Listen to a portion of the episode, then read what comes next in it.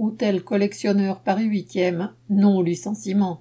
À l'hôtel de luxe Le Collectionneur de Paris 8e, où le prix de la nuit commence à 1300 euros et peut atteindre jusqu'à 12 000 euros pour la suite présidentielle, le patron vient d'annoncer sa volonté de licencier 96 des quelques 230 salariés.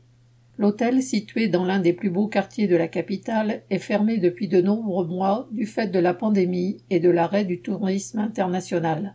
Cela ne l'a pas empêché de recevoir du gouvernement environ 5 millions d'euros. La pandémie a même été l'occasion de faire plus de 30 millions d'euros de travaux.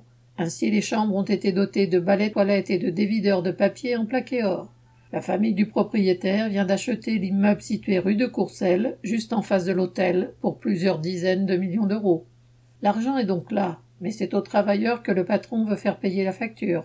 Outre les 96 licenciements, il veut dénoncer tous les accords et arrangements locaux et instaurer une flexibilité sur les hôtels du groupe. Ce serait un recul pour tous les salariés de celui-ci. On comprend la colère de ceux qui ont décidé de se rassembler devant l'hôtel, entre guillemets, pour zéro licenciement, comme ils l'ont exprimé mardi 15 juin. Plusieurs prises de parole ont eu lieu, entre autres de salariés d'autres hôtels, eux aussi objets des mauvais coups patronaux. Avec les militants de l'Union locale de Paris 8e, de l'UDCGT, tous ont exprimé l'idée de se retrouver régulièrement pour la mobilisation nécessaire. Correspondant Hello.